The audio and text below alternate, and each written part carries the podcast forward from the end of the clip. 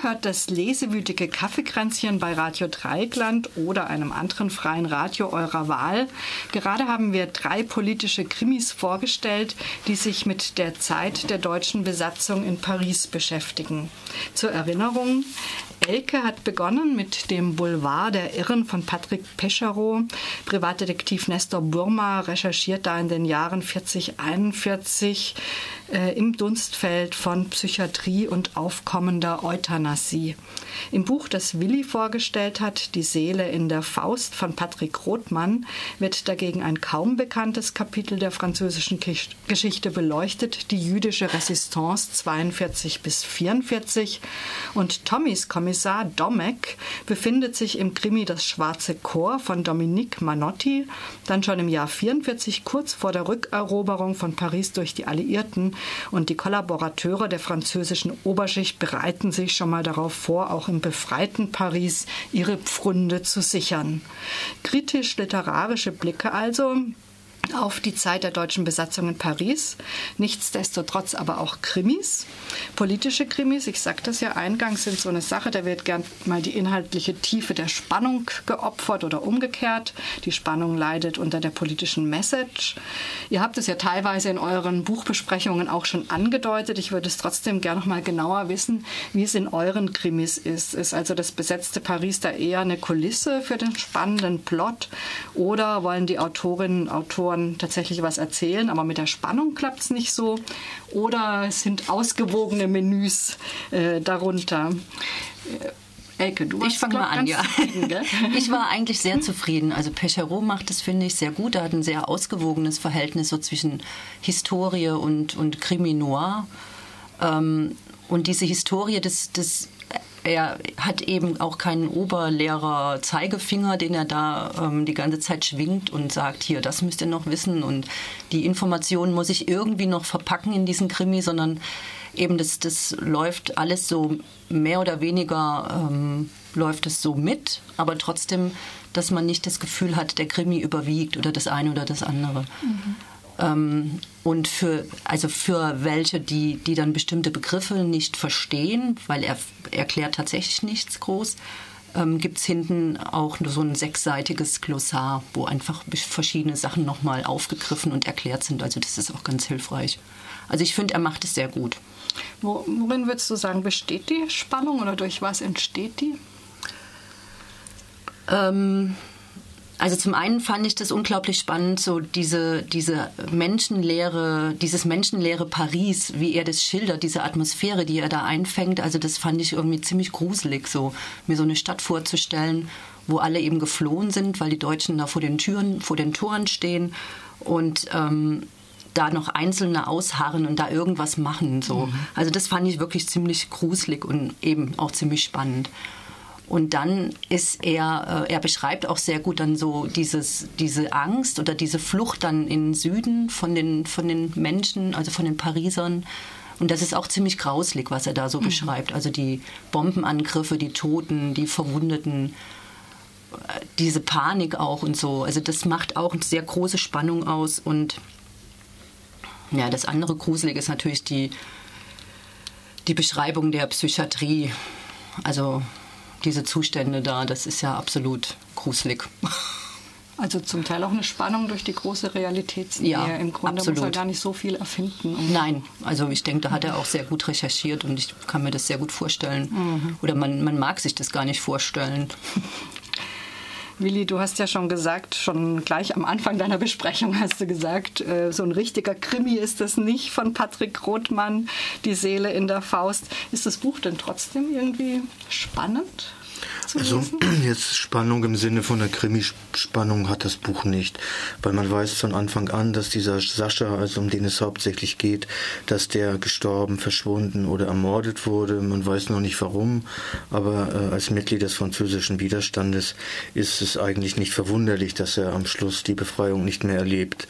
Ist das eigentlich eine fiktive Gestalt? Oder? Dieser Sascha ist, soviel ich weiß, fiktiv. Äh, es geht ja um dieses berühmte Plakat, äh, mit dem die Gestapo die sogenannten fremden äh, Partisanen gesucht hat und ganz speziell ihre Namen genannt hat. Ich will es mal vorlesen. Gritzwatz, Elek, Weißbrot, Wischitz, Fingerzweiß, Botschkosch, Maschnuschian. Mit äh, diesen Namen und den entsprechenden Gesichtern hat die Gestapo eben ganz speziell diese äh, Mitglieder dieser Gruppe gesucht, die also Ausländer waren und sich aber als Franzosen gefühlt haben und natürlich gegen die Nazis kämpfen wollten. Und auf diesem Plakat ist eben der Sascha für den Regisseur oder für diesen äh, äh, Autor nicht vorhanden. Mhm. Und er mhm. hat sich zum Ziel gesetzt, eine Person aus dem Widerstand mhm. äh, in den Mittelpunkt seines Films zu setzen, die nicht auf dem Plakat mhm. ist. Also nicht jemand, dessen Namen schon, äh, äh also Geschichte erkundet wurde. Und deshalb hat er sich diesen Sascha, denke ich, als Autor ausgedacht. Der Sascha ist der, den er erkunden will. Mhm. Und das macht er eben auch sehr gut. Äh, er beschreibt anfangs eben, das sind, äh, ich habe äh, zweimal sogar gesagt, das sind sehr oft junge jüdische Männer und Frauen, aber genauso ist es, die in Sportvereinen organisiert waren, in Schwimmvereinen, die also ein ganz normales Teenagerleben oder äh, jugendliches Leben geführt haben und dann in diese Situation reingewachsen sind. Mhm. Wir können da gleich nochmal drauf zurückkommen, aber mich würde jetzt doch noch interessieren, was denkst du, warum hat er dann sein Buch Krimi genannt, wenn so jegliche Krimi-Zutaten da fehlen? Ich denke, das ist sicherlich eine Verlagspolitik, äh, Verkaufsargument in Krimi.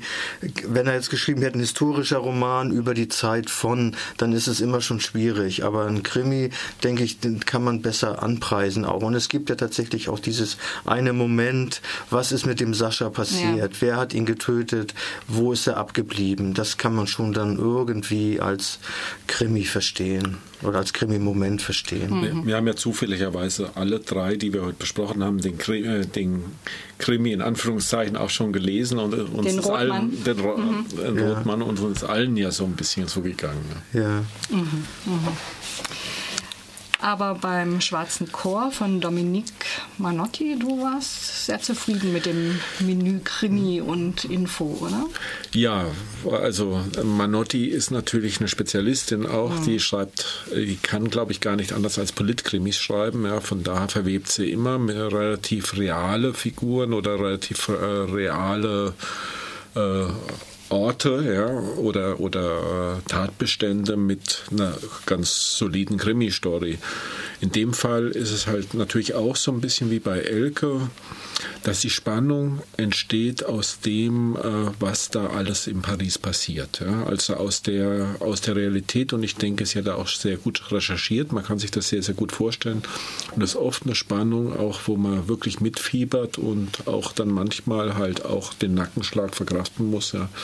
Dass da jemand stirbt, von dem man möchte, dass er nicht stirbt oder dass das äh, auch sehr, sehr brutal mit irgendwelchen ähm, Menschen aus dem Widerstand oder auch Unschuldigen umgegangen wird. Ja. Mhm. Also das ist schon manchmal schwere Kost. Ja. Mhm.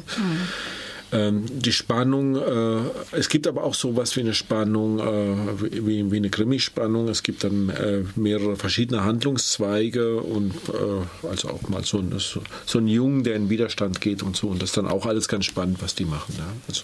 Mhm. also dieser Domek und der De Laurier, dieser Gestapo-Mensch, das sind ja alles fiktive Personen, oder? Also da es ist ähm, ja nicht so ganz. Also mhm. sie schreibt am Anfang, dass sie äh, versucht hat, sehr nah an der Realität zu schreiben und sich, äh, ich, ich glaube, die Namen hat sie nicht übernommen, aber äh, sie hat äh, sie hatte, sie hatte, äh, eine Vor, sie hatte eine Vorbilder, ne, für ihre, zumindest für die wichtigen Figuren. Mhm, mh. Ihr habt jetzt alle drei schon gesagt, im Grunde die, Sp die Spannung, die richtige Spannung entsteht durch diese Realitätsnähe, durch das, äh, dieses besetzte Paris oder bei dir durch den Widerstand ähm, gegen den Überfall der Wehrmacht. Wie ist denn dieses besetzte Paris geschildert? Welche Aspekte fandet ihr da besonders interessant? Bei ähm, Pechereau ist das fand ich ganz interessant, wie er, wie er so beschreibt, ähm, eben die Menschen, die dann flüchten, das habe ich ja eben schon gesagt, dieses menschenleere Paris. Ähm, und dann aber auch äh, dieser Moment, als, als dann die meisten sich entschließen, wieder zurückzukommen, weil sie ja eigentlich auch gar nicht anders können. Und ähm, dann ja, sich mehr oder weniger da so ein, so ein Stück weit arrangieren mit dem Ganzen, zum Teil, klar, dann auch spannend, so das aufkeimende Widerstandsmoment, aber auch viele, die dann einfach gucken, wie sie durchkommen können. Also das ist sehr spannend. Mhm. Was ich ja interessant fand bei deinem Buch, bei dem Pescherot, war dieses Psychiatrie-Thema. Das ist ja eigentlich auch ein recht spezielles Thema, was jetzt in, in Büchern über die Zeit, über den Nationalsozialismus eher mal gerne so ein bisschen runterfällt. Auch das mhm. Euthanasie-Thema, die Aktion T4 spielt, glaube ich, sogar eine Rolle in deinem ja, Buch. Ja. Also es werden sehr viele Querverweise dann eben nach Deutschland auch gebracht. Also was er halt eben auch sehr gut herausarbeitet, wirklich so was, dieses ähm, dieses Mitarbeiten an, an so einer wissenschaftlichen These dann auch von, von französischen Wissenschaftlern und ähm, diese, diese großen Sympathien, die dann da herrschen, solchen Euthanasieprogrammen dann äh, gegenüber und dass dann auch sehr nach Deutschland geguckt wird und das also das, das arbeitet er sehr gut heraus, finde ich. Mhm. Und, es hat ja auch einen sehr realen Hintergrund. Also es gibt ja irgendwie so einen ziemlich, müsste ich jetzt nochmal nachgucken, wie der heißt, einen sehr bekannten französischen Professor, der da auch eins der führenden Bücher da dann mitgeschrieben hat. Mhm, mh. Und sind es dann Wissenschaftler, die jetzt laut deinem Roman auch insgesamt den Nationalsozialisten nahestehen oder sind die einfach, haben die in, dem, in diesem Euthanasiebereich ihre Meinung, sind aber ansonsten also, nicht unbedingt ideologisch oder? Da wird es sicherlich Unterschiede geben, aber die, die er jetzt so schilderte, würde ich sagen, die sind dem Nationalsozialismus schon sehr wohlgesonnen mhm. oder finden das schon mhm. sehr gut, was da so passiert. Und klar haben natürlich auch gleichzeitig ihren eigenen Ruhm oder ihre äh, Reputation da im Auge und ähm, dass sie da ne, auf so einer größeren Ebene da bekannt werden und berühmt und so. Mhm. Was würdest du sagen, Tommy, bei Manotti? Was ist, das, äh, was ist interessant in ihrer Schilderung des besetzten Paris? Ich denke, sie legt absichtlich den Fokus auf die äh, französische Ko Kollaboration mit dem, mit dem Nationalsozialismus. Sie lebt in Frankreich und äh, ich denke, sie hat den Roman auch an ein französisches Publikum zunächst mal äh, gerichtet, obwohl er für uns hoch, äh, auch höchst interessant ist. Aber man darf eins nicht vergessen, also es gab in Frankreich waren aktiv etwa 1500 deutsche Gestapo-Leute und die hatten eine Helferschaft von 25.000 äh, französischen Gestapo-Leuten, auch darunter auch viele leitende Offiziere wie dieser äh, Deslauriers. Also das waren hier keine Ausnahmen, sondern das also die Franzosen selbst haben praktisch also einen ganz großen Teil der schmutzigen Arbeit im besetzten, im nationalsozialistisch besetzten Frankreich mhm. selbst geleistet. Ne? Und das ist, glaube ich, auch so eine Geschichte so mit der Resistance und so. Das, äh, da hat man ist in der letzten Zeit auch viel ausgegraben worden, dass da auch ein paar zwielichtige Gestalten drin waren. Aber diese Geschichte, die wurde so, glaube ich, noch nicht so richtig ausdiskutiert. Und ich denke, das ist schon ihr Bestreben und das macht sie auch ganz toll. Mhm. Weißt du, ob das für Diskussionen gesorgt hat in Frankreich, das Buch? Weil sie beschuldigt ja eigentlich schon im Grunde die ganze Finanz, Finanzschicht ähm, der, ja, die Industriellen natürlich die Industriellen. und so weiter. Ich, äh, das, der äh, bisschen das Problem bei der Amanotti ist, äh, sie verkauft ihre Bücher glänzend in Deutschland und schlecht in Frankreich. Ja. Das ist interessant, oder? Ja, ja. Wenn wir jetzt seine Gründe haben. Ja, ich, also ich, es könnte sein, äh, ich glaube jetzt, äh, jetzt mal von dem Buch abgesehen, dass es daran liegen könnte, dass es in Deutschland eher so eine Leserschaft gibt für so Politkrimis vielleicht. Und äh, die mag es in Frankreich so nicht geben. Ja. Mhm. Also das, was man, was man an französischen Krimis, der Itzo zum Beispiel, der ist wahrscheinlich mhm. auch hier viel besser verkauft worden als in Frankreich, aber mhm. das weiß ich nicht genau. Mhm. Könnte nur sein. Aber diesen Angst und Terror der Besatzung jetzt für die ganz normalen Leute, ist das auch äh, Teil von bei Manotti? Ja, man kriegt es schon mit, wobei, äh, wobei das Schwergewicht liegt schon in dieser rund um diesen Salon von dieser Dora Bell. Ja, das sind schon die Hauptprotagonisten, die sich da immer wieder treffen. Und es gibt aber ein paar Nebenfiguren und so, das was eher kleine Leute sind, ja, die da auch auftauchen und die entweder selber auch mal Dreck am Stecken haben oder aber äh, ganz äh, äh, mit denen ganz übel umgesprungen wird. Mhm.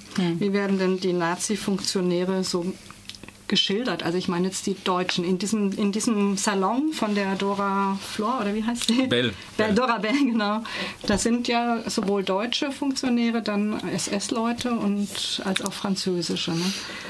Ja, also auch das, da fällt es wieder auf, dass sie mehr Wert legt auf die französischen mhm. äh, Gestapo-Leute. Also es kommt ein, ein Zentral, eine zentrale Figur, ist ein, auch ein Deutscher, äh, also praktisch der Gestapo-Chef von Paris, der kommt schon hin, ich habe jetzt den Namen gerade noch parat, der kommt hin und wieder vor.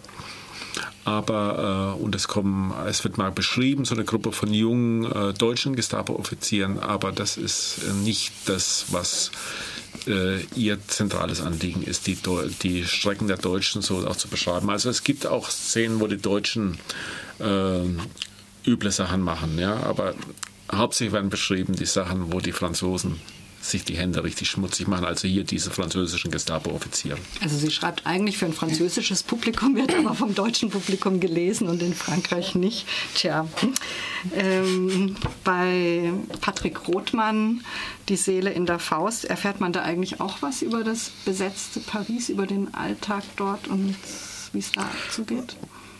Also über das besetzte Paris erfährt man eigentlich sehr wenig. Am Anfang äh, ist es ja so, dass die Leute ihr normales Leben weiterleben. Erst äh, nach den Deportationen ändert sich für den jüdischen Teil äh, Entscheidendes. Und diese jungen Leute leben normal ihr Leben und gehen dann eben in den Widerstand. Mhm aber eben auch, und das ist ganz entscheidend, das schreibt Elfie Müller auch nochmal im Nachwort, äh, dass eben äh, die KP sehr gut informiert war. Die wussten also schon sehr früh von den Vernichtungslagern und die wussten, waren auch die einzigen, die schon, äh, deshalb waren diese jüdischen Organisationen, die der KP, KP angehörten, auch die einzigen, die wirklich wussten, um was der Kampf eigentlich geht. Und deshalb auch bei diesen jungen Leuten zum Teil diese Entschlossenheit nochmal, ich wollte nochmal zur Spannung kommen, warum ich dieses Buch so spannend fand, obwohl es mit Krimis ja. nichts zu tun hat, ist eigentlich der Punkt, dass das für mich auch ein Teil der KP-Geschichte war, der mir nicht bekannt war. Also mir war schon klar, wie nationalistisch sich die kommunistischen Parteien Europas ausgerichtet hatten äh, nach äh, äh, Stalins Machtfestigung, aber dass das denn so weit geführt hat, dass diejenigen, die in Spanien 36 bis 39 noch in internationalen Brigaden gekämpft hatten, dass die dann in Frankreich gezwungen wurden, in nationalen national organisierten Abteilungen sich als Kommunisten zu organisieren, das war mir jetzt nicht bekannt. Ja? Also das waren jetzt ja nicht nur Juden, sondern äh, sie haben ja so möglichst äh, viele Ausländer, die äh, zusammenpassten, in Anführungsstriche, in solche Gruppen dann. Da waren Armenier dabei, da waren Spanier dabei zum Teil und die haben diese äh, äh FDP, FTP-Moa dann gebildet. Und äh, das habe ich ja auch vorgelesen, das waren dann sieben äh, Juden, wurden dann vernichtet und das andere waren andere Ausländer. Aber Ausländer waren es alle. Mhm. Das fand ich jetzt schon extrem spannend, das habe ich nicht gewusst. Mhm. Also da hat er extrem gut recherchiert. Ja, auch. das, das äh, Buch ist eigentlich meiner Meinung nach eine große historische Aufarbeitung äh, dieser, äh, dieser historischen Situation und das hat er sehr gut gemacht und auch über den Trick mit dem Regisseur schafft er es eben auch, die Widersprüche rauszubekommen. Ja, haben die Nazis den Sascha umgebracht oder wurde er von Teilen des Widerstandes beseitigt, weil die vielleicht auch fremdenfeindlich waren oder nicht damit einverstanden waren, dass Juden also Frankreich befreien wollen. Also es gab da durchaus große Widersprüche. Ist es das, was du vorher gesagt hast, mhm. was das auch umstritten war? Also, dass dieser Teil des Widerstands auch umstritten Ja, ist? genau, sicher. Also, das wird in dem Buch auch beschrieben. Diese äh, jungen Leute, die verfügen ja über keine großartige Unterstützung. Wer da den bewaffneten Kampf führen will, der muss sich erstmal eine Waffe besorgen. Der muss erstmal losgehen, einen Deutschen ermorden und ihm seine Waffe abnehmen. Mhm. Und äh, äh, das ist so ein Punkt. Und das beschreibt der Rottmann auch, die haben dann zum Teil eben bei anderen Widerstandsorganisationen sich bedient, haben sich da äh, von denen Waffen besorgt, haben die beklaut oder was auch immer. Mhm. Also von daher waren die nicht sehr, äh, sehr gelitten und sehr positiv angesehen. Mhm. Und äh, es waren eben nicht nur Juden, das will ich nochmal betonen, sondern der letzte Vorsitzende, das war dieser, äh, ich kann das gar nicht richtig aussprechen, Manuchain, das war ein Armenier, der war viele Jahre auch aktiv, äh, der Führer dieser Organisation. Aber auch alles andere, was er in dem Buch beschreibt, äh, dass es einen Spitzel gibt, einen Verräter, der äh, umgedreht wurde, äh, das äh, ist in der Realität so gewesen, wie es auch im Buch beschrieben wird. Mhm, mh. Jetzt würde ich doch noch mal gerne wissen, weil es hört sich für mich jetzt alles so, also diese ganze Info-Teil ist wahnsinnig interessant ja. und wahnsinnig einzigartig auch beschrieben. Aber jetzt ähm, diese Figuren, die da drin vorkommen, der Sascha und sein Bruder und andere ja. jüdische junge Leute, die sich da organisieren, werden die auch plastisch so als Menschen in dem Buch? Erfährt man was über ihre Angst, ihren Ja, sehr viel. Und das ist das Interessante daran. Also einmal hat der, hat dieser Sascha einen Bruder, Paul, der hat überlebt. Den hat er noch zum Teil angeleitet und mitgenommen mhm. zu Aktionen. Und äh, es wird eben auch sehr deutlich, dass das Leben im Widerstand eben kein äh, das ist, ist eben, äh, es ist was Besonderes, erfordert von den Menschen eine totale Veränderung des Lebens. Und das kann dieser Sascha nicht. Der kann nicht seine ganzen alten Gewohnheiten aufgeben. Der kann sich nicht plötzlich von allen Menschen und so trennen oder der kann seine, sein geliebtes Schwimmen aufgeben. Und das wird sehr beschrieben, sehr genau beschrieben. Äh, das ist sehr, das ist die eine Seite. Zum anderen Seite kommt so eine Art Gleichgültigkeit gegenüber dem Töten dazu. Ja, hast du mhm. erstmal drei Leute umgebracht, dann scheinst du irgendwann äh, derjenige zu sein, den man nie mehr fasst, der jeden Deutschen umbringen kann, den er findet, aber er wird nicht gefasst. Also äh, da geraten sie dann auch in Widerspruch zu ihren Anleitern, ja, erfahrene Leute, die im Spanischen Bürgerkrieg dabei waren, die wissen, wie man im Untergrund arbeitet, wie man in der Illegalität arbeitet und sind dann mit solchen jungen Brett Pitts oder was konfrontiert, die der Meinung sind, äh, Widerstand, es macht hauptsächlich Spaß und Deutsche töten ist eine tolle Sache. Also da sind, das sind sehr viele Widersprüche, die er aufzeigt, im persönlichen äh, wie auch im privaten äh, im politischen und dann aber auch äh, die Reflexion der älteren Leute, die überlebt haben. Ja, äh, auf der einen Seite die Widerstandskämpfer. Für was hat sich das Ganze gelohnt? Was haben sie gemacht? Was ist daraus geschehen? Mhm. Und äh, äh, dann natürlich auch die Kollaborateure, die frühzeitig angefangen haben, den Widerstand zu warnen, damit sie später mal einen Persilschein haben, wenn die Deutschen weg sind. Mhm. Das beschreibt er alles sehr gut. Also mhm. von daher ist das, das keine ist ja Spannung im Rahmen von Krimi, mhm. aber mich hat das sehr fasziniert. Ich habe mhm. gerne recherchiert zu dem Bereich, um zu gucken, da mehr rauszubekommen, mhm. weil das ist, finde ich, echt ein Verdienst von dem Buch. Man hat Lust, äh, sich damit zu beschäftigen. Ja, hört sich toll an, auch nicht glatt, ne? ja. mit sehr vielen Widersprüchen. Ich überlege mir gerade, es würde vielleicht passen, jetzt äh, die Hymne der Resistance mal anzuhören. Äh, La Chante de Partisan. Abandonai a mina e descei pela colina, camarada. Depois tirai da palha o fuzil, a metralha, a granada. O é o ala, bala, ocultou, te evita. É o sabota, atenção, a é tão fardo, dinamita. Amigo, se um tomba, um outro amigo sai da sombra e continua. Derramai, camarada, vosso sangue sobre o chão da primavera. Cantai, companheiro, que o sol da liberdade nos espera. Allons enfants de la patrie, joie, la gloire. Ja, ähm, ich glaube, wir kommen dann auch schon fast zum Ende der Sendung mit, äh, das war jetzt nur aus dokumentarischen Gründen, diese Hymne der Resistance, aus Gründen der Vollständigkeit. Äh, ich finde, ihr habt drei sehr spannende Bücher vorgestellt. Ich glaube, das lohnt sich den äh, Hörerinnen und Hörern vielleicht nochmal die Titel und die Autoren zu nennen. Mhm. Das erste Buch war oder ist Patrick Pecherot, Boulevard der Irren, erschienen in der deutschen Ausgabe 2011 im Nautilus Verlag, 256 Seiten, 14,90 Euro. Patrick Rothmann, Die Seele in der Faust, Verlag Assoziation A. Wie viele Seiten weiß doch, wie viele Seiten weiß ich nicht und den Preis kenne ich auch nicht. Ich habe vorgestellt von Dominic Manotti, Das Schwarze Chor. Das ist ein Ariadne-Krimi, 2012 erschienen und er kostet 17,90 Euro. Gibt es noch nicht als Taschenbuch, ne? Gibt es noch nicht als, als Taschenbuch. Ja. Aber vielleicht lässt man sich schenken. Genau. Gute Idee. Ist ja bald. das war das lesewütige Kaffeekränzchen. Die Wiederholung dieser Sendung könnt ihr bei Radio Dreikland am Freitag um 11 Uhr hören. Im Juli machen wir übrigens Sommerpause. Da werden wir eine schöne Sendung wiederholen. Und am 8. August wird das lesewütige Kaffeekränzchen Romane aus Spanien vorstellen, die sich mit der Franco-Diktatur beschäftigen. Und bis dahin sagen wir Tschüss. Tschüss. Tschüss.